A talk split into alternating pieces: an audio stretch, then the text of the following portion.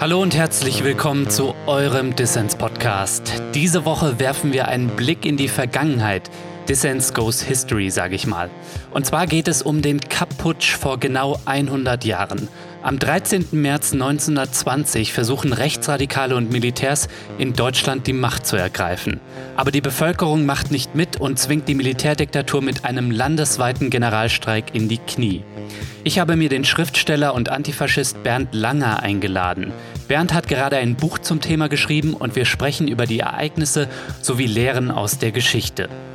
Bevor wir loslegen, aber noch ein kurzer Hinweis. Den Dissens-Podcast für dich zu recherchieren und zu produzieren, das kostet jede Menge Zeit und damit auch Geld. Mach also mit bei Dissens und werde jetzt Fördermitglied. Das geht schon ab 2 Euro im Monat. Alle Infos hierzu in den Show Notes und auf dissenspodcast.de. So, jetzt geht's aber los. Mein Name ist Lukas Andreka. Viel Spaß mit Dissens.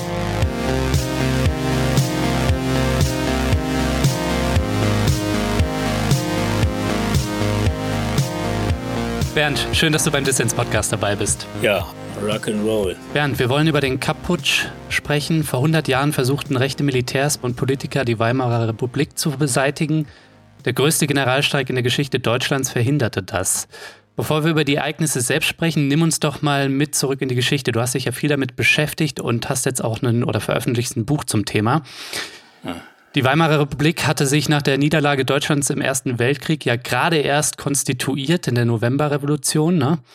Was sind die Hintergründe für den Putschversuch und wie war damals die Situation? Ja, also das muss man immer hinzuberechnen, dass er ein gewaltiger Krieg gewesen ist und die Weimarer Republik hatte sich noch gar nicht richtig konstituiert. Mhm. Das heißt, der Versailler Vertrag war noch nicht umgesetzt. Die Ratifizierung war am Laufen sozusagen. Man hatte da Abmachungen getroffen, aber das war noch nicht umgesetzt. Es gab auch noch keine Verfassung. Das ja. muss man auch mal klar sagen. Es gab zwar eine Nationalversammlung, die war am 19. Januar 1919 gewählt, aber es war noch nicht der Reichstag, weil es gab ja keine demokratische Verfassung. Die musste erstmal ausgearbeitet werden. Das hat man im Weimar gemacht und hat sich da auch gesagt, wir lassen uns Zeit. Also es war nicht klar, wann der erste Reichstag gewählt werden sollte. Mhm. In dieser Zeit gibt es unglaublich viele Umbrüche und Problematiken, besonders in Deutschland, durch den verlorenen Krieg, durch den Versailler Vertrag. Eines dieser hm, Dinge ist, dass eben dieses äh, große Heer das ja in der Kaiserzeit und dann nochmal im Ersten Weltkrieg besonders entstanden war, dass das abgerüstet werden sollte. Also Deutschland wurde entmilitarisiert. Von 400.000 oder so ne, auf 100.000, irgendwie sowas, ne? Ja, ja, das waren sogar vorher noch mehr, aber es war dann okay. ungefähr 400.000 waren es und dann hat man gesagt, wir machen eine vorläufige Reichswehr auf 200.000 und dann eben auf 100.000. Das war so eine Abstufung. Ja. Und innerhalb dieser Abrüstungsgeschichten da wurden dann ganz viele Militärs äh, ihren Job los. Und das war der eigentliche Auslöser für diesen Putsch, also der direkte Auslöser für diesen Putsch. Da gab es nämlich die Marinebrigade Erhard, das war eins von diesem Freikurs. Mhm. Und es war klar, es werden diese abgerüstet, also die müssen ihre Waffen abgeben. Und wenn sie ihre Waffen abgeben, dann haben sie auch keine Möglichkeiten mehr, einen Putsch zu machen sozusagen. Und dann hat Lüttwitz sich da von seinen Gefühlen hinreißen lassen, muss man wirklich so beschreiben. Und hat dann gesagt, wir jetzt schlagen jetzt los. Und dann ist die Marinebrigade Erd in Berlin einmarschiert und die Marinebrigade Löwenfels in Breslau. Das waren so zwei mhm. Orte, an denen diese Sache stattgefunden hat. Bevor wir dann nochmal gleich über die Details dieses Putschtages am 13. März 1920 reden und dann die darauffolgenden Ereignisse, nämlich dann auch den Generalstreik und antifaschistischen Widerstand, nimm uns doch nochmal kurz mit in die Gedankenwelt dieser Putschisten.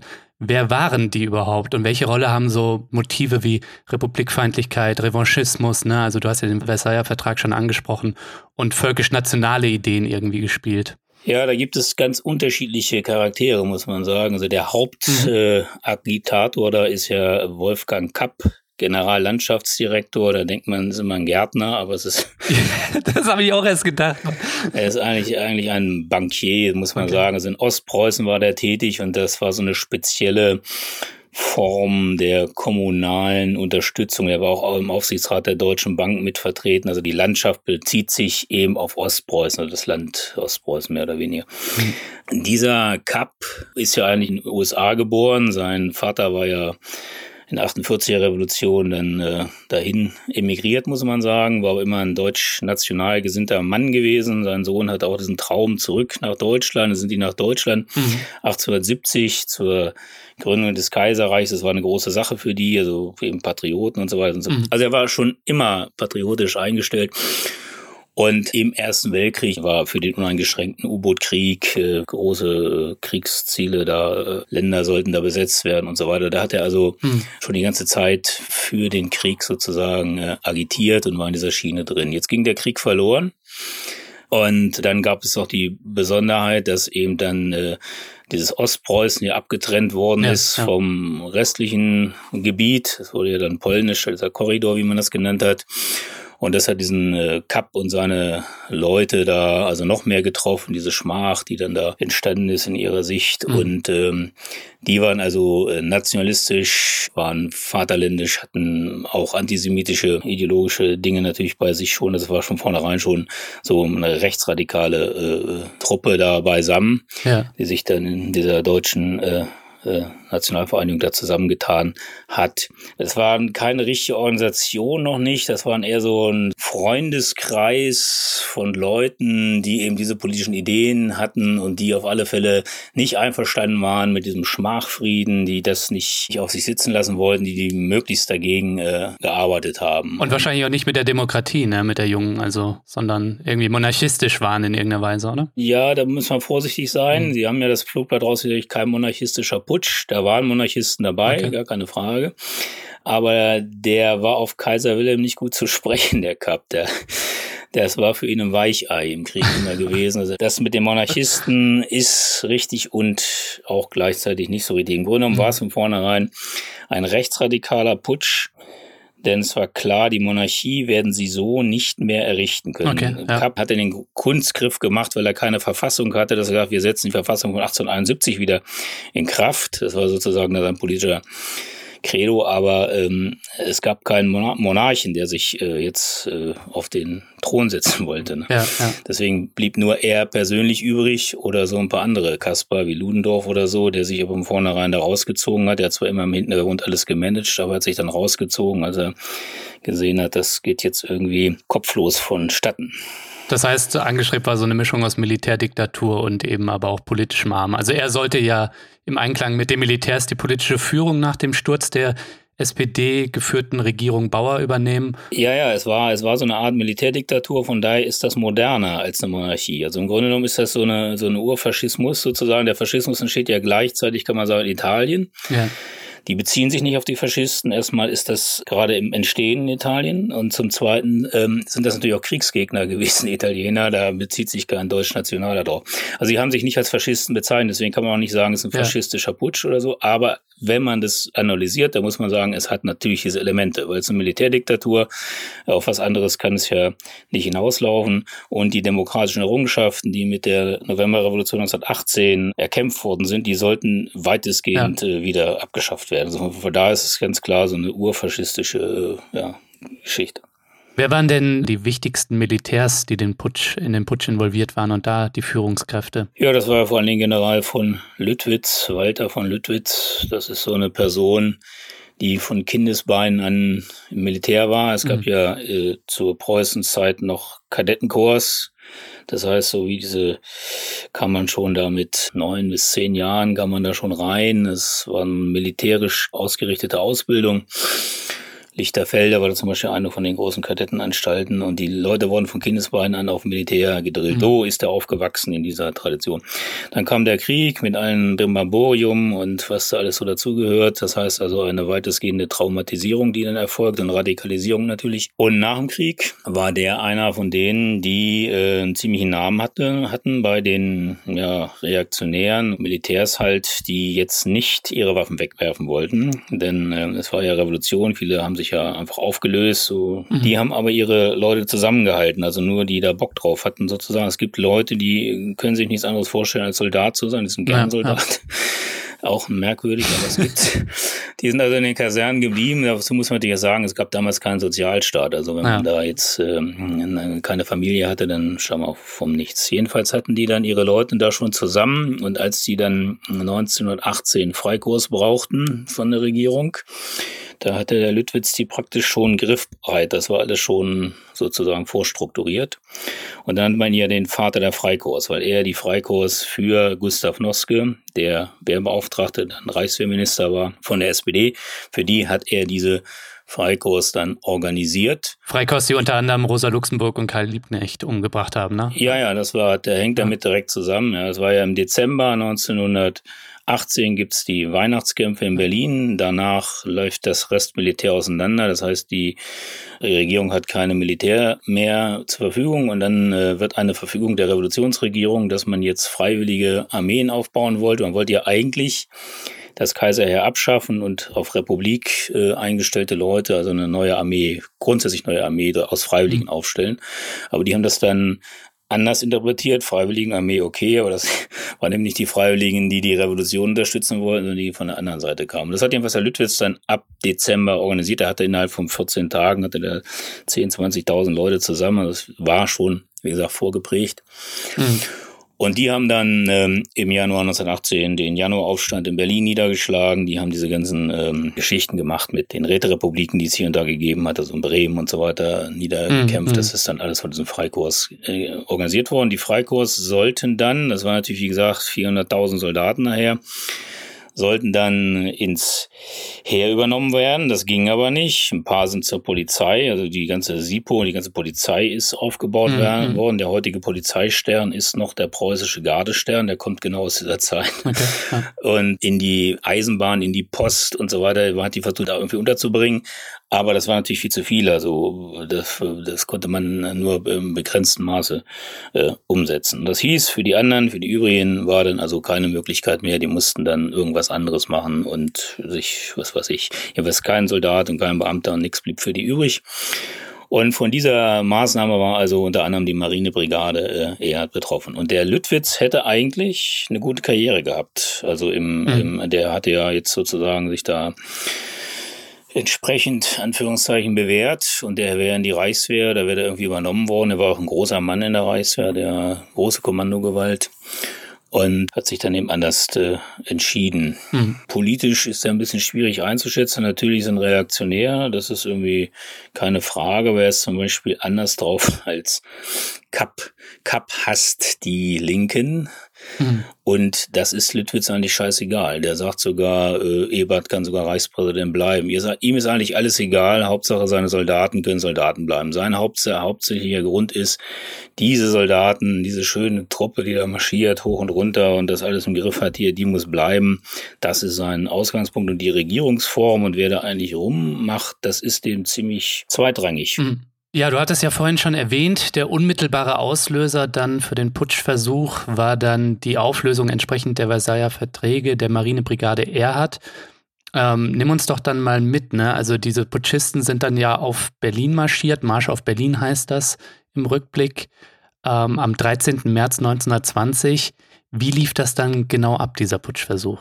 Ja, ziemlich Hals über Kopf, wie gesagt. Die haben einfach gesagt, jetzt wir marschieren los, wir machen das jetzt, hm. losmarschiert. Und erst als sie praktisch sich schon in Döberitz gesammelt haben, hat Kapp eine Mitteilung gekriegt, dass der Putsch jetzt losgeht. Also der, okay, der war auch ein bisschen überrascht. Der musste jetzt auch mal seine äh, Sachen da zusammensuchen und überlegen, wie er das jetzt macht. Deswegen hatten die gar kein richtiges Kabinett. Also die sind dann einmarschiert in die Stadt. Hat der Lüttwitz so einen Tweet abgesetzt? So, hier, ja, würde man heute, heute sagen, wir marschieren und äh, jetzt kümmere dich mal um den Rest sozusagen. Ne? und dann musste der dicke Kapp da los und äh, hatte ja ein paar Leute drauf. Den Jago hat er gehabt. Also Jago ist mhm. der alte Polizeichef gewesen, sollte jetzt der Innenminister werden. So ein paar Leute hat er gehabt gehabt, aber es war gar kein richtiges Kabinett da. Es gab auch dieses Regierungsprogramm, wie gesagt, wurde aus dem Hut gezaubert. Wir beziehen uns auf 1871, was natürlich sehr fortschrittlich ist.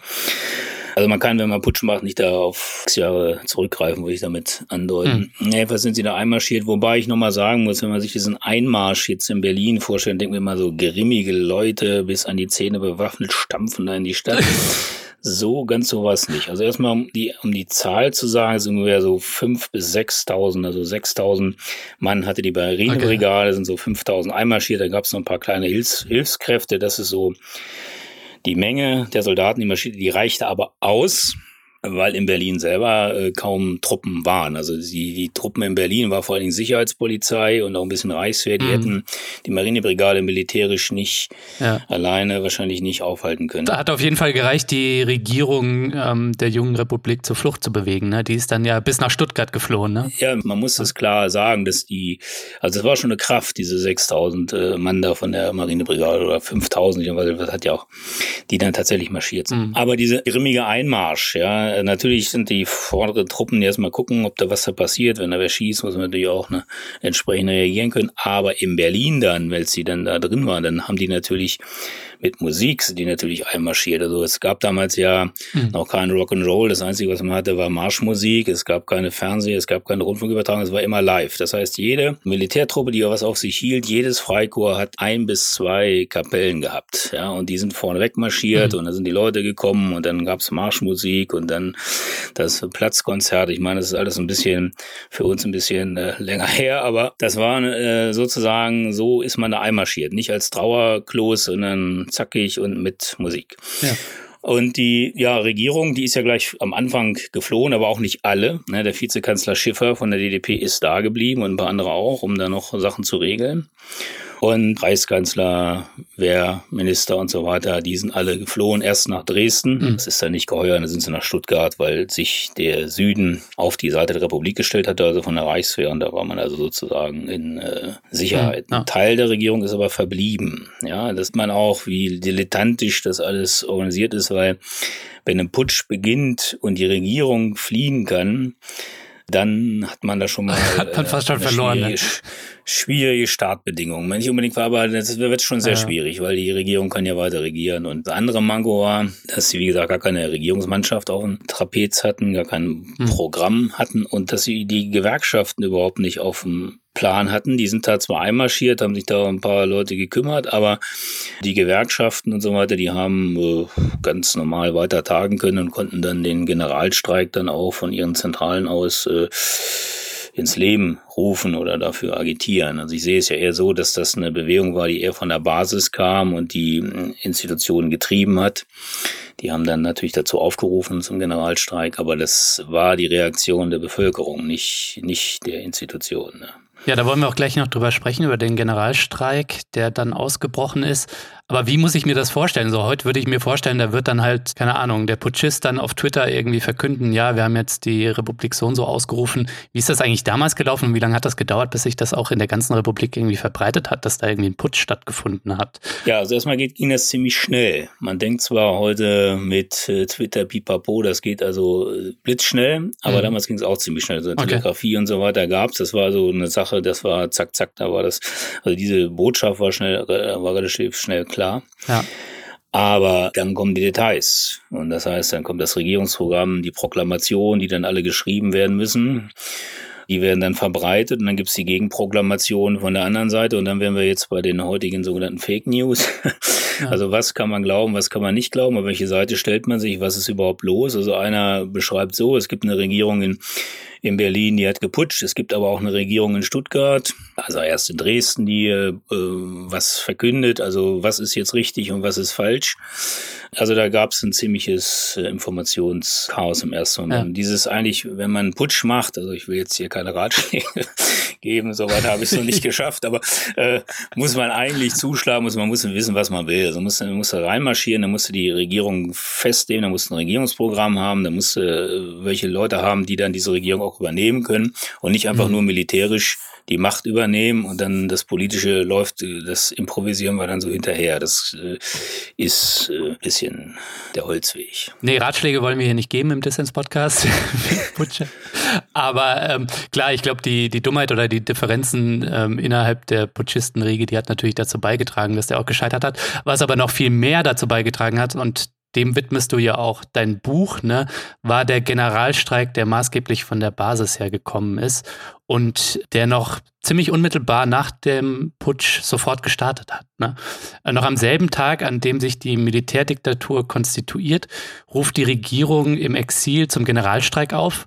Kein Proletarier darf der Militärdiktatur helfen. Generalstreik auf ganzer Linie heißt es unter anderem in dem Aufruf. Was passiert dann, Bernd?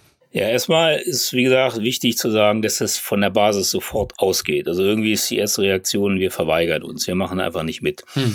Und da muss ich nochmal eine Lanze brechen für die Beamten in diesem Zusammenhang. Hm.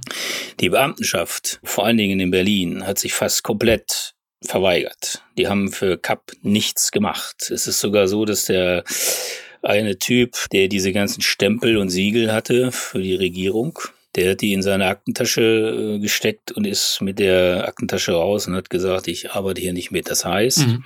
die hatten keine Siegel. Das ja. hört sich jetzt ein bisschen an, da haben sie eben keinen Stempel, was soll's. Ne? Aber es ist was, es ist was anderes, ob du jetzt ein äh, Schriftstück äh, verschickst und schreibst runter die Reichsregierung, machst du noch den Stempel drauf, als wenn du nicht, sie hatten keine Stempel. Sie konnten ihre eigenen Pamphlete da nicht äh, selbst beglaubigen. Solche Sachen zum Beispiel, das ist so eine kleine Nebengeschichte, die aber offensichtlich eine große Wirkung hatte. Na klar. Und das heißt, das war ein Problem. Die konnten nicht richtig regieren. Und ansonsten, ja, ist dann der Streik äh, losgegangen, von der Basis aus sofort äh, mobilisiert.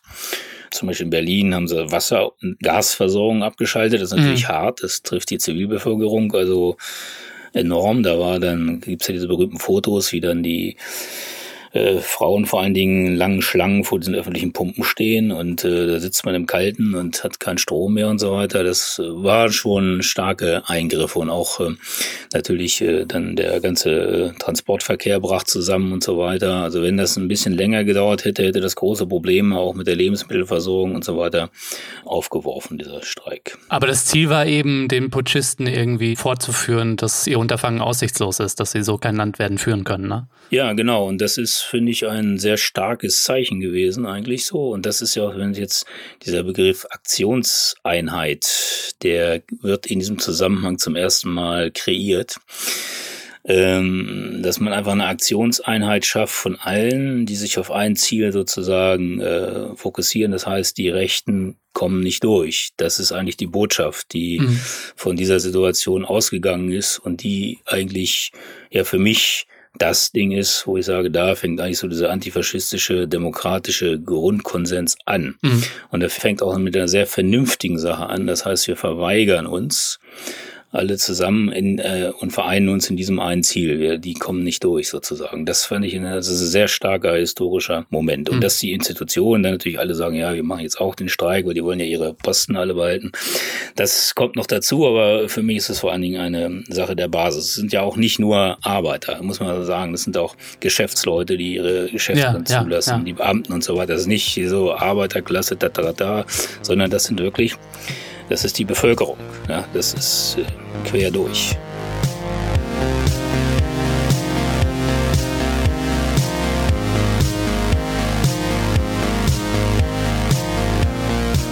Ja, wusstest du, Dissens hat mehr als 300 Fördermitglieder, die diesem Podcast eine Perspektive geben. Aber wir brauchen noch mehr Unterstützung, um weiterhin gute Ideen für alle da draußen senden zu können. Mindestens 500 Fördermitglieder sind das Ziel für dieses Jahr. Nimm dir also kurz Zeit und schließe eine Mitgliedschaft ab. Das geht schon ab 2 Euro im Monat. Als Fördermitglied nimmst du unter anderem automatisch an Verlosungen teil. Diese Folge gibt es das Buch von Bernd Langer zu gewinnen. Es heißt Kaputsch und antifaschistischer Widerstand. Alle Infos zum Buch und dazu, wie ihr bei Dissens mitmachen könnt, gibt es natürlich in den Show Notes und auf dissenspodcast.de.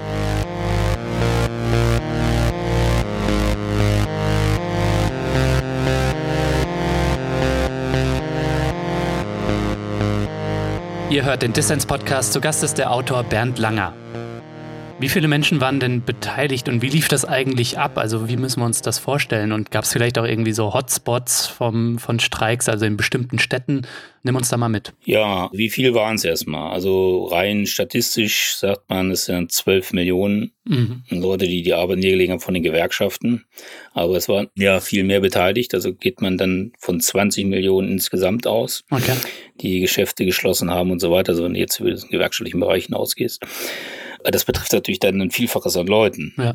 Es war im Übrigen der einzige Generalstreik. Das heißt, wenn man jetzt in der deutschen Geschichte guckt oder in der Geschichte überhaupt, dann haben die früher alles mögliche Generalstreik genannt. Also Generalstreik hier, Generalstreik da. Aber ein Generalstreik, der das ganze Land, ja, mit einem Ziel gab es nur diesen einen einzigen. Ja. Ein Streik aus politischen Gründen wäre in der Bundesrepublik verboten. Da darf man ja nicht aus politischen Gründen streiken, nur mal so nebenbei gesagt. Äh, das war der einzige und der war äh, sehr äh, effektiv wirksam. Ja. Damals gab es allerdings keine Einheitsgewerkschaft. Das war nicht so, dass da ein DGB gab, sondern es gab da noch unterschiedliche Gewerkschaften, auch äh, politisch unterschiedliche. Es gab christliche Gewerkschaften, es gab die Hirsch-Dunkersche Gewerkschaft, also verschiedene. Und dann auch nochmal, waren die nochmal unterteilt in äh, verschiedenste Fraktionen. Dann gab es mal Gewerkschaftssyndikate, nannte sich das, und ähnliche Begriffe, wo man die also regional dann zusammengefasst hatte die äh, mussten sich da ein bisschen, also erstmal einigen. Das heißt, äh, die Radikaleren und die anderen, bis die da, also die ganzen Organisationen da zusammen hatten. Aber das war kein Problem, weil die Basis, wie gesagt, hat eigentlich schon gestreikt, die mussten praktisch noch hinterherlaufen. Das äh, kann man überall äh, so sehen. Im Übrigen hatte die KPD als einzige Partei ausgegeben, dass sie nicht streikt. Und das hätte mich jetzt auch noch interessieren. Also ich meine, die Arbeiterinnenbewegung war ja spätestens, seitdem die SPD den Ersten Weltkrieg befürwortet hat, innerhalb der SPD schon gespalten, ne? Und dann gab es aber ja auch noch die KPD damals, ähm, also zutiefst gespalten und zum Teil sich auch Spinnefeind, ne? Auch unrühmlich ähm, dann in Bezug auf später den Nationalsozialismus, ne? Und äh, den Aufstieg. Aber das war in dem Moment dann irgendwie aufgrund der Basis, die sich zusammengetan hat, war das dann irgendwie kein Thema mehr, oder? Nein, der war der Basis, der war praktisch der Geist von 1918 wieder da und man, also die Revolution meine ich damit. Mhm. Und äh, man muss ja auch hier sagen, die KPD wird viel zu hoch gehangen in diesem historischen Kontext. Damals war es die USPD, also die war mhm. eigentlich die entscheidende Kraft. Und da war die Basis, die das eigentlich vor allen Dingen vorangetrieben hat. Die SPD war die alte Tante SPD, da gab es auch ein paar vernünftige Leute natürlich, aber die, die das vor allen Dingen vorangetrieben haben, war die USPD. Die KPD war eine kleine, absolut ultraradikale Splittergruppe. Mhm. Und wie gesagt, derartig ideologisch verblendet, dass die tatsächlich sich in Berlin zusammengesetzt haben, die Zentrale. Da war ja noch ja. dieser Reuter, der später Bürgermeister von West-Berlin wird, später SPD. Und da hecken die sich aus, die, die Experten, dass ja dieser Kaputsch mit ihnen gar nichts zu tun hätte. Das wäre eine Auseinandersetzung der bürgerlichen Klasse unter sich. Das hätte mit dem Klassenkampf gar nichts zu tun. Also wir brauchen, halten uns raus. Und dann gibt's richtig in der roten Fahne einen langen Artikel, warum man theoretisch, also, also theoretisch alles 100 Prozent, wir halten uns da raus. Es bla, bla, bla. Ja, es geht, es geht nur die bürgerliche Klasse kämpfen, wer da regiert, das mit uns aber, der wir sind immer unterdrückt, wir kämpfen gegen das System und das mhm. interessiert uns. Und die ändern erst, äh, im Laufe des 14. März, im Laufe des Tages ändern die erst ihre äh, Position, weil einfach die Bewegung am Laufen ist, also völlig idiotisch, sich dagegen zu sperren. Ja. Und erst am 15. wird offiziell diese Linie verändert. Es gibt KPD-Gruppierungen in einigen Orten und Städten, die sich schon am 13. am Streik beteiligen, weil eben, wie gesagt, das völlig klar ist, dass jetzt gestreikt wird. Aber die Zentrale da ist das nicht so. Man kann dann, wenn man das mit offenen Augen sich anguckt, oft sehen, dass die KPD erst am 14. bzw. 15. in diese Streikaktionskomitees äh, dann da einsteigt, die ja regional dann immer ein bisschen unterschiedlich sind, aber im Grunde genommen doch die ähnliche Vorgänge sich mal wieder abspielen. Ja, ja ansonsten muss man sagen, dass der Süden also Bayern, wobei ja Bayern jetzt nicht das positive Beispiel ist, weil da der von K, also auch so eine rechte Regierung dann drankommt. Aber jedenfalls Bayern und Baden-Württemberg machen beim Putsch nicht mit. Da sagt auch die Reichswehr von vornherein, dass sie diesen Putsch verurteilen, dass sie sich auf die Seite der Republik stellen. Deswegen ist dann da auch weniger los. Da gibt's dann, Alles ein bisschen entspannter. Ja, ja, wird auch ein bisschen gestreikt. Aber man muss ja auch sagen, das hört sich jetzt ein bisschen blöde an, aber da geht auch nochmal dieser alte Konflikt Preußen. Äh, Bayern bzw. Süddeutschland, die waren sich ja nie so ganz einig und jetzt hatten die gerade diese, dieses Kaiserreich hinter sich. Die Hohenzollern hatten alles sozusagen in die Bedrohung geritten und zwar mal die los. Und jetzt gibt's auf einmal irgendwelche Putschisten, die jetzt auf einmal wieder so ein Ding da hinsetzen wollen, so ein deutsches Reich hinsetzen wollen, wo die Hohenzollern dann vielleicht doch wieder eine Rolle spielen. Und da macht natürlich der Süden nicht so gerne mit. Ja. Abgesehen davon gab es tatsächlich auch Leute in dem, in der Reichswehr, die wirklich auf der Seite der Republik gestanden haben. Deswegen ist im Süden also weniger los. Es spielt sich, wie gesagt, im Wesentlichen wichtig ist natürlich Berlin, weil das ist die äh, Hauptstadt. Ansonsten sind es eben diese Industriegebiete damals, ja. mitteldeutsche Gebiet, riesiges Industriegebiet, ähm, das Ruhrgebiet erst später, eigentlich erst nach Ende des Putsches äh, so richtig. Was den Streik angeht, gibt es da eigentlich keinen wichtigen Ort, weil der Streik ist flächendeckend. Der ist äh, überall. Beschreib uns doch einmal bitte, Bernd, wie haben denn eigentlich die Putschisten reagiert? Gab es auch irgendwo Gefechte jetzt zwischen irgendwie ähm, Streikenden und den putschenden Militärs? Oder wie müssen wir uns das vorstellen? Oder haben die halt einfach gesehen, oh shit, ähm, es macht keiner mit, das Land liegt lahm, wir haben keine Aussicht und deswegen müssen wir es abbrechen? Das war sehr unterschiedlich. Also direkte Konfrontation mit Putschisten gab es recht wenig, muss man sagen, aber die gab es. Mhm. Also die meisten Kämpfe entstehen erst nach Ende des Putsches. Das hängt ein bisschen damit zusammen, dass es ein bisschen braucht, bis die nötigen Waffen zusammen waren. Also ähm, ich will es mal äh, so beschreiben. Es gibt äh, die ja, Dynamik dass vielerorts die Leute sagen, die waren ja alle im Krieg und so, das war offensichtlich damals ähm, im Trend, dass man dann auch bewaffnete Einheiten aufstellt. Jedenfalls sagen die, wir übernehmen hier die ganze Verwaltung und stellen auch Arbeiterwehren auf so als Miliz und setzen also das Militär ab, weil wir dem Militär misstrauen mhm. und übernehmen jetzt selbst die Geschicke und wir kümmern uns also um die Aufrechterhaltung der Sicherheit und Ordnung. Dafür brauchen wir auch bewaffnete Organe. Deswegen organisieren wir jetzt Arbeiter wären. Das gibt es in vielen Stellen der Republik, in Berlin nicht, aber in vielen anderen Stellen gibt es solche Entwicklungen. Teilweise wird das vor allem von der radikalen Linken vorangetrieben natürlich. Aber nicht nur, es sind also SPD-Leute und DDP-Leute und so, die sich auch an diesen Sachen beteiligen. Äh, und dann gibt es dann, weil es ist ja Deutsche Reich ist ja sehr unterschiedlich von den Strukturen. Die Religion ist so ein bisschen anders. In Gera zum Beispiel gibt es eine Konfrontation mit den Putschisten da, weil da ist dann hm der Chef, der das da macht, äh, gleich mit dem Militär zugange. Es gibt gleich Schießereien, es gibt Auseinandersetzungen und die äh, sehr faszinieren, sich damit auseinanderzusetzen, weil der allgemeine Schwung der Rebellion gegen die Rechten ist so stark, dass die praktisch keine Chance haben. Die werden da von der Straße gefetzt sozusagen. also solche Dinge gibt es. Ja, aber das sind, wie gesagt, in Gera kann man das feststellen, man kann es in Weimar feststellen, hier und da aber das ist nicht das Hauptsächliche. Also der Streik ist das Hauptsächliche. Daran scheitert der Putsch. Nicht mhm. an diesen bewaffneten Geschichten, die gibt es auch, das sind aber nur Randerscheinungen. Ja. Zehn Tage dauerte ja der Generalstreik. Wie müssen wir uns denn dann das Ende des Putsches vorstellen? Also wie lief das ab? Ja, das Ende des Putsches war erstmal so, dass die erstmal völlig dilettantisch dann irgendwann aufgeben mussten. Erst hat der Kapp das Handtuch geschmissen, er hat sich dann ins Flugzeug gesetzt, ist nach Schweden abgeflogen mhm. und Lüttwitz hat dann noch einen Tag rum versucht, da rum zu hantieren, ist dann am 18. war der weg vom Fenster. Aber am 17. schon war klar, der Putsch ist am 17. gescheitert. Mhm. Und die Truppen, da muss man sich vorstellen, werden jetzt alle wieder unter Befehl der Reichswehr genommen. Das waren ja vor dem Putsch waren es ja Reichswehrtruppen und die werden jetzt wieder, stellen sich wieder unter den Befehl von Noske und den Generälen. Mhm.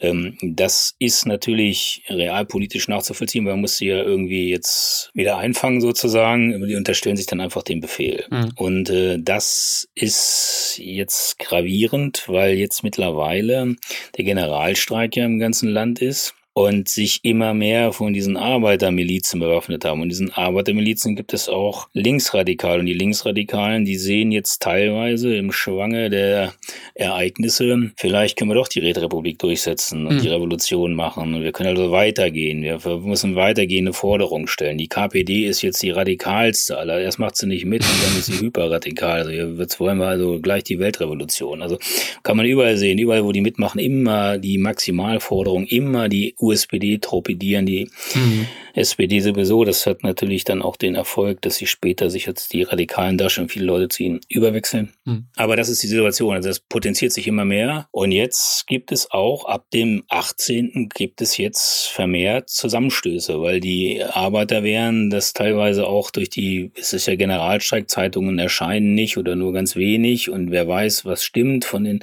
man glaubt also mehr, äh, dem gefühlten Wissen sozusagen und sagt, das Militär ist erstmal, das müssen wir jetzt entmachten, wir haben uns jetzt Waffen besorgt, die müssen wir jetzt entmachten, dann sind wir auf der sicheren Seite sozusagen. Also da wird so eine Dynamik losgetreten. Hm.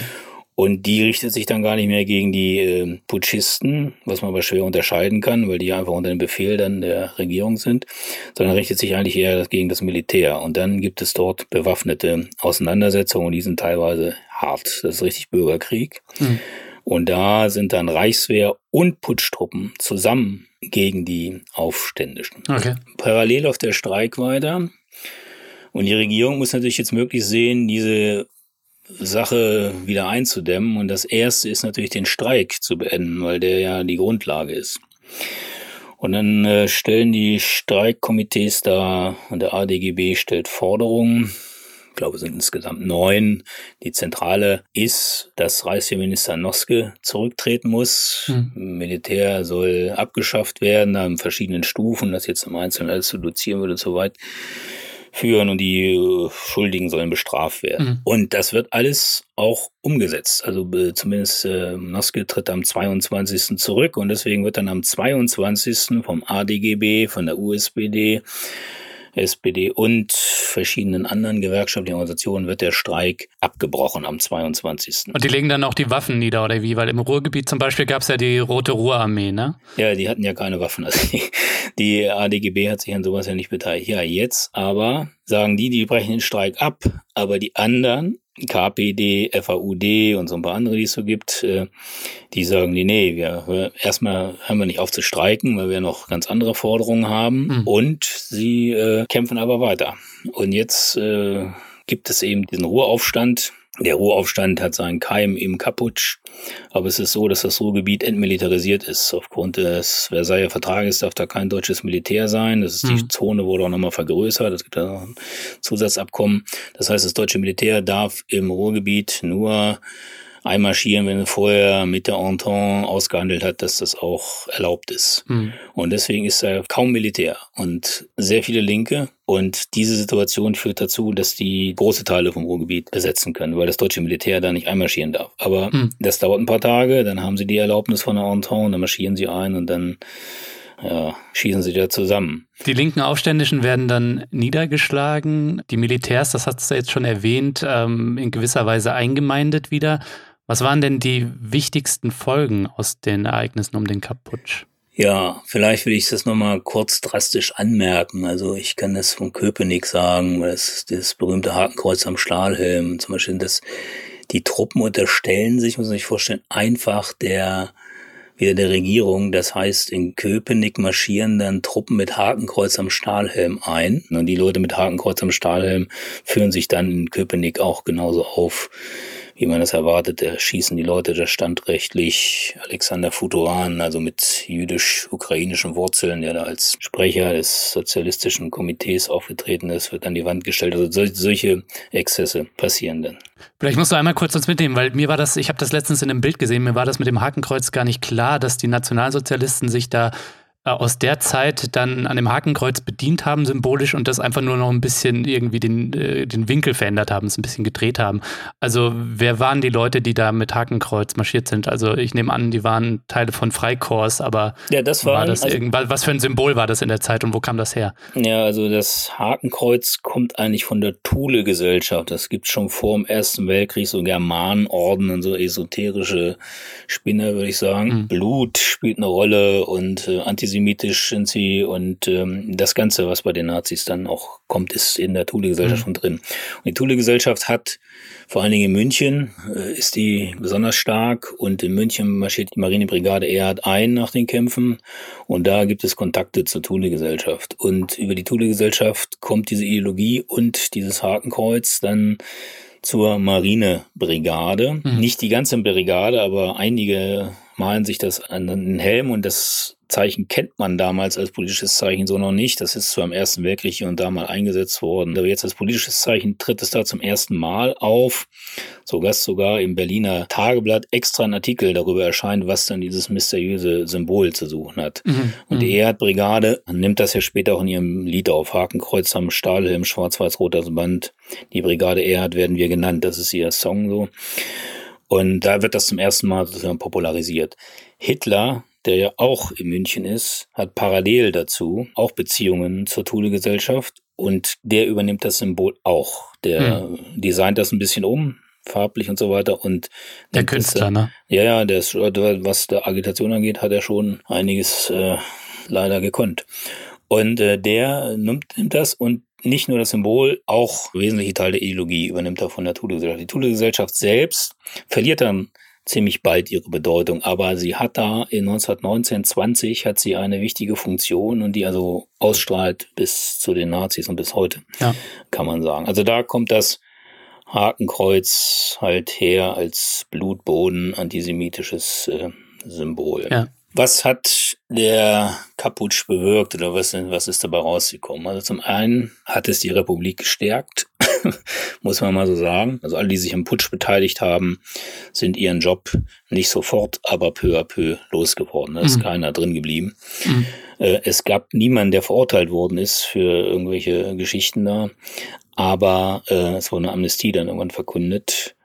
Aber der Apparat wurde schon von solchen Leuten befreit, auch bei der Polizei und so weiter. Das wurde, da wurde schon einiges gemacht. Außerdem hat es das Bewusstsein in der Bevölkerung natürlich gestärkt. Also zusammen kriegen wir das hin. Man darf aber nicht übersehen, dass es bei der ersten Reichstagswahl einen Rechtsruck gibt. Hm. Also die rechten Parteien mehr Stimmen erhalten äh, als äh, davor und äh, dieser Rechtsruck äh, auf alle Fälle auch ein Ergebnis ist vielleicht nicht des Putsches, aber auf alle Fälle der äh, ja, politischen Entwicklungen, die sich da tun. Mhm. Mit der Amnestie ist das so, dass ähm, es gibt ein paar Leute, die verurteilt werden. Der Jago und so sieben Leute will man verurteilen, die werden vor Gericht gestellt. Das sind aber alles sehr lächerliche Strafen, die sie abbekommen. Nur der Jago sitzt tatsächlich im Knast eine kurze Zeit. Ansonsten wird gesagt, wir erlassen eine Amnestie für alle Straftaten, die im Zusammenhang mit dem Kaputsch vorgefallen sind. Das hat zum einen den Grund, weil das unglaublich viele Straftaten sonst gewesen wären. Mhm. Also da wäre der Justizapparat platt gewesen. Außerdem bezieht es sich auf rechts wie auf links, weil ja auch, auch von ja. Linken, da ist ja auch einiges äh, passiert, auch einige Leute erschossen worden und so weiter. Wenn man das alles jetzt, äh, also gut, Mord und so, ne, ist ausgenommen aus diesen äh, Amnestie, aber da müsste man ja dann auch äh, vieles nachvollziehen. Hat man gesagt, machen wir einen Strich drunter, wir verfolgen das nicht sozusagen. Hm. Und der Wolfgang Kapp selbst, der ist nach Schweden geflohen, das hast du ja schon erwähnt, ähm, aber der kam doch irgendwann auch wieder nochmal zurück oder so. Ja, ja, der kam, der wollte, der dachte, er hat nochmal einen großen Auftritt, also seine Zeit war eigentlich vorbei, er wollte ein großes Buch schreiben, irgendwie Lebenswerk eines Reaktionärs oder so, er hat sich als Reaktionär selbst bezeichnet. Äh, der wollte zurückkommen und wollte einen, dachte, er hätte vor Gericht nochmal die Möglichkeit, seine politischen Inhalte da groß vor Publikum darzustellen. Hat dann auch gesagt, großherzig, er käme zurück aus Schweden wenn man ihm da diese und jene Bedingungen erfüllen würde, da dachte er wäre irgendwie noch angesagt, aber da hat das Gericht ganz klar gesagt, nee, nee, hier gibt's keine Extrawurst. Äh, wenn Sie nach Deutschland kommen, werden Sie wegen Hochverrat angeklagt. Mhm. Hat er dann aber gemacht, weil er glaubte, er hätte eine große Tribüne da vor Gericht. Und dann hat er auch angefangen, in einer umfangreichen Schrift, Verteidigungsschrift zu arbeiten. Es ist dann nichts mehr raus geworden, weil irgendwann merkte er, oh, irgendwie auf dem einen Auge kann ich nicht mehr so richtig gucken. Ist dann irgendwie, hat sich dann da untersuchen lassen und dann war das Krebs. Er ist zwar noch äh, operiert worden, ist dann aber 22 verstorben, bevor der Prozess äh, begonnen hat und damit war der Fall auch erledigt. Politisch war die Zeit sowieso über ihn äh, schon hinweggegangen, weil mhm. äh, man ja sagen muss, dies, dieses ist zwar der erste rechtsradikale Putsch in der deutschen Geschichte, aber das sind ja noch nicht die Faschisten, das ist noch nicht Hitler. Da sind zwar einige Querverbindungen und Traditionslinien, einige Leute, die noch später da eine Rolle spielen, aber dieses Neue kommt eigentlich erst mit Hitler. Der versucht es ja 23, nochmal zusammen mit Ludendorff, der immer im Hintergrund eine Rolle spielt bei diesen ganzen Verschwörungen. Und dann setzt er ja auf diese Massenpartei-Geschichte. Das ist das Programm von Hitler ist modern, also im Vergleich zu dem, was die Rechtsradikalen 1920 hinstellen und äh, überlegter. Also das äh, ist was anderes. Oh, das hätte mich jetzt interessiert, Bernd. Vielleicht kannst du da noch mal ein kleines bisschen ausholen. Ne? Also 1920 wird durch einen Generalstreik der erste rechtsradikale Putsch verhindert Und einige Jahre später dann äh, sind die Nationalsozialisten erfolgreich. Ne? Was sind da so die Verbindungslinien, aber auch Unterschiede? Ne? Wieso ist das zehn Jahre später so anders? Ja, die Situation zehn Jahre später ist eine grundsätzlich in vielen Formen andere. Vor allen Dingen haben diese ganzen Parteiideologen und diese Parteien eine unglaubliche Relevanz äh, errungen. Mhm. Und die sehen zu, dass sie ihre eigenen Machtrefugien da haben. Und mhm. es ist ein Kampf der Ideologien im Grunde genommen. Und eine ganz schlimme Rolle spielt dabei halt die KPD, die zwar immer was von Einheitsfront erzählt und auch die antifaschistische Aktion als Einheitsfront entwickelt, aber die Einheitsfront meint eben ganz was anderes, als der Begriff aussagt. Einheitsfront heißt eben nicht, gleichberechtigt nebeneinander zu kämpfen, sondern das heißt, unter der Führung der KPD zu kämpfen. Stalin, der ja ab 1927 das Ruder in der Sowjetunion in die Hand nimmt, der auch maßgeblich dann diese ganzen Linien da äh, mit äh, verursacht. Die Kommentaren ist ja eine internationale Vereinigung aller kommunistischen Parteien, wo die KPD mhm, drin ist. Ja. Da ist es dann verboten, mit sozialdemokratischen Organisationen, weltweit verboten, mit sozialdemokratischen Organisationen Koalitionen einzugehen. Das heißt, die KPD könnte gar nicht mit der SPD zusammen irgendwie agieren. Ja, diese unrühmliche Sozialfaschismus-These, ne? Ja. ja, weil die davon ausgehen, Antifaschismus ist Antikapitalismus, das wird nicht unterschieden, der Begriff. Also du, da kommt es erst, dieser heutige Antifaschismusbegriff entsteht ja erst in den 60er Jahren. Ja. Damals war das so Kampf von der KPD und die sagen, das ist kein Unterschied, ist praktisch wie 1920. Alle Parteien, Organisationen, die den Kapitalismus stützen, sind im Grunde genommen faschistisch. Weil, mhm. also, also könnte, wenn man das jetzt noch krasser sieht, jede Partei außer der KPD ist faschistisch, weil ja nur die KPD für die Revolution kämpft. Aus der Sicht der KPD natürlich. Mhm. Und so äh, entsteht ja dieser Begriff und so ist er gemeint. Und so wird auch die antifaschistische Aktion, vor allen Dingen in der Sozialfaschismus-Thesenzeit, richtet sich gegen die Sozialdemokratie.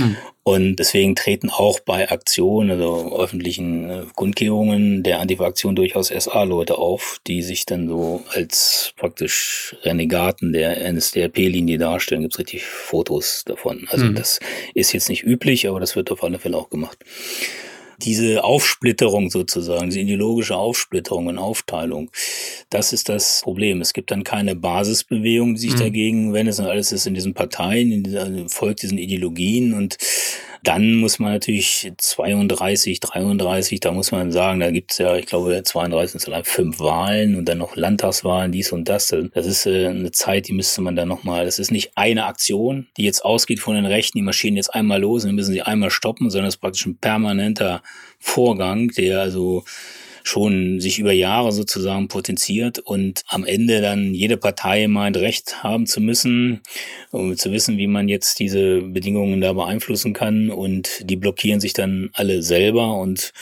am Ende würde ich jedenfalls so sagen, trägt die KPD eine immense Mitschuld daran, dass keine tatsächliche Einheitsfront zustande kommt. Finde ich spannend, wenn du das sagst, weil es gibt ja mit Blick auf die Weimarer Republik so irgendwie auch Geschichts- historisch die Diskussion, ne, was war verantwortlich für das Scheitern, ne? Und dann gibt's natürlich oft so, ja, dieser Zangengriff der Extreme, ne, so diese Hufeisentheorie, so von links und rechts wurde die Weimarer Republik irgendwie in die Zange genommen, so. Und das ist natürlich zu vereinfachend irgendwo, ne? Und klar war es irgendwie so die bürgerliche Mitte, die da gescheitert ist im Verhältnis irgendwie zu den Nationalsozialisten, aber eben auch, und da machen wir es uns vielleicht als Linke zu einfach, wenn wir immer nur sagen, die bürgerliche Mitte, ne? war auch ganz klar irgendwo auf der Linken ein Problem da. Ne? Ja, es ist, es ist eine total verbrämte äh, Ausrichtung, die diese KPD verfolgt. Und wenn mhm. man das im Einzelnen sich anschaut, das, das würde jetzt hier die Zeit nicht reichen. Ich habe ja das im Buch Antifa-Aktion, Geschichte einer linksradikalen Bewegung eigentlich ausführlich dargestellt. Das ist so, dass die einfach eine Mitschuld trägt daran. Ja. Also mhm. im Nachhinein wird es immer so dargestellt, ja, also wir haben hauptsächlich gegen die Nazis gekämpft und pipapo, sie haben gegen die Nazis gekämpft, das will ich nicht in Abrede stellen, aber sie haben hauptsächlich gegen die äh, SPD gekämpft, mhm. was im Nachhinein so ein bisschen unter den Tisch fällt, wie vieles unter den Tisch fällt bei der KPD-Geschichtsbeschreibung. Beschreibung. Und das sieht man auch schon 1920 bei den ganzen Auseinandersetzungen, bei den ganzen Kämpfen, immer diese Maximalforderungen, wir wollen die Weltrevolution, alles unter Weltrevolution ist für uns keine Politik im Grunde genommen, also darum geht's dann immer nicht, ist äh, verheerend. Das ist äh, politisch verheerend. Mhm, ja. ja, aber es ist auch gut zu sehen, dass wir da heute weiter sind, ne? Und das Faschismus ähm, als eigenständiges Phänomen, gegen das sich zunächst einmal alle bürgerlichen Kräfte in einem äh, weiten Sinne des Antifaschismus irgendwie zusammentun müssen. Ne? Das wollen wir wenigstens hoffen, dass das so ist.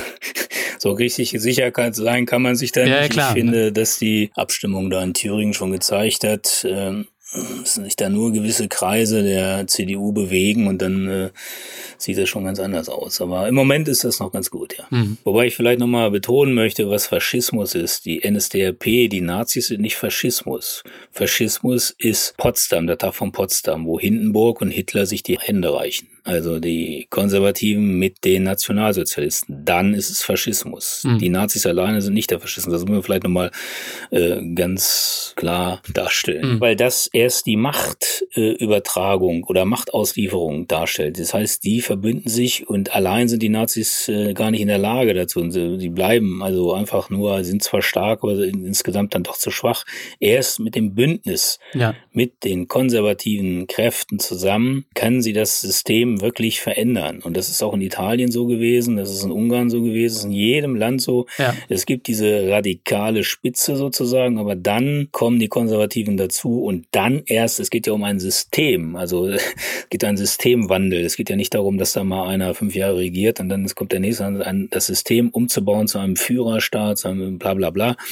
Und das können die nicht alleine. Dazu brauchen sie äh, relevante Unterstützung und die relevante Unterstützung holen sie sich immer von den Konservativen. Ja, und das ist auch was, was wir heute mit der AfD erleben ne? und in ihrem Verhältnis zu gewissen Teilen der CDU. Ja, das ist die Gefahr, ja. Ähm, aber lass uns nochmal kurz auf den Kaputsch zu sprechen kommen aus der Geschichte. Lassen sich ja im besten Fall auch immer ein paar Learnings irgendwie ziehen. Ne? Was sind so aus deiner Perspektive so die wichtigsten Learnings aus dem Kaputsch und dem antifaschistischen Widerstand? Für mich ist der Kaputsch, und deswegen finde ich es wichtig, darauf immer zu überweisen, so eine wirkliche Urerfahrung, wie gesagt. Da ist wirklich die reale Aktionseinheit entstanden. Für mich ist es ein wesentlicher Impuls. Auch wenn der später durch diese ganzen Parteimachtgelüste da, Ideologien dann äh, nicht mehr so zum Tragen kommt und anderen Dingen, ist das, finde ich, ein starker Moment. Das ist für mich immer der Ausgangspunkt antifaschistischer Arbeit gewesen. Mhm. Für mich ist Antifaschismus richtet sich gegen das, äh, ja, im weitesten Sinne System. Es ist jetzt keine Sache, die sich nur gegen Nazis richtet. Ich hatte ja auch eben schon definiert, dass Faschismus nicht einfach irgendwie nur die Neonazis sind, die auftauchen. Das ist dann immer so, wenn die auftauchen, gibt es auch wieder Antifaschisten. Aber für mich ist Antifaschismus eine Daueraufgabe sozusagen. Mhm.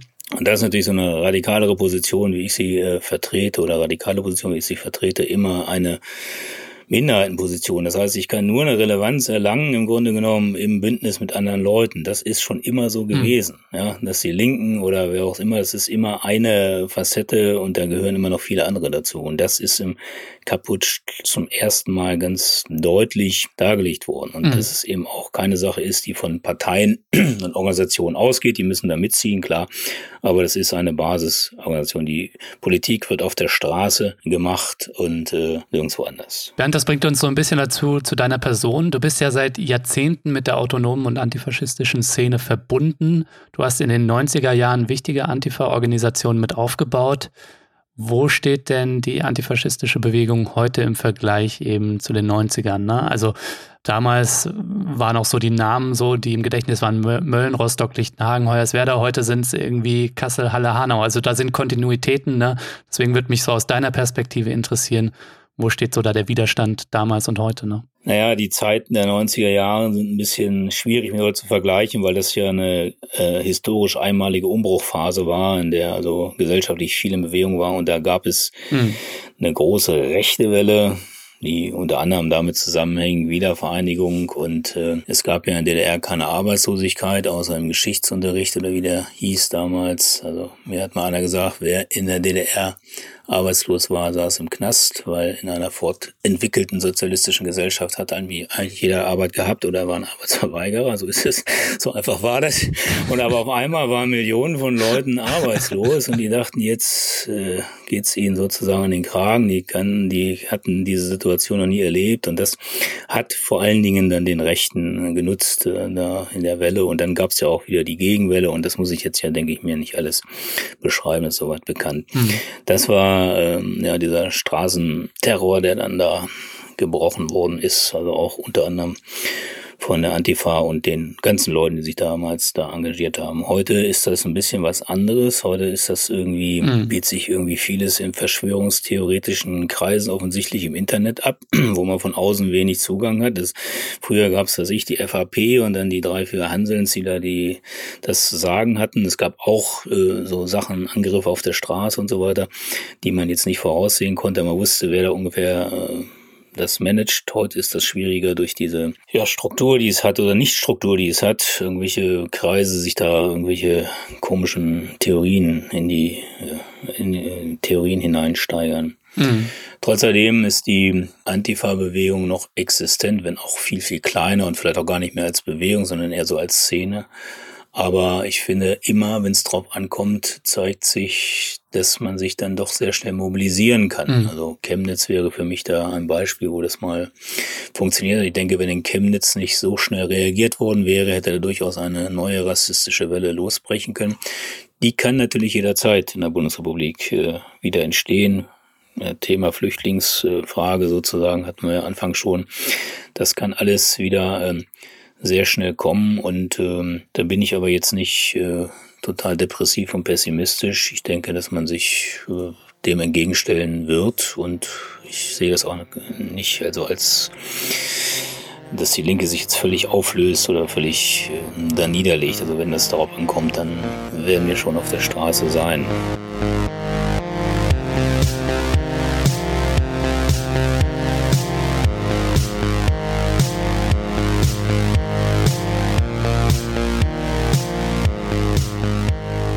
Das war der Dissens-Podcast für diese Woche. Schön, dass ihr dabei wart. Zu Gast war der Autor Bernd Langer.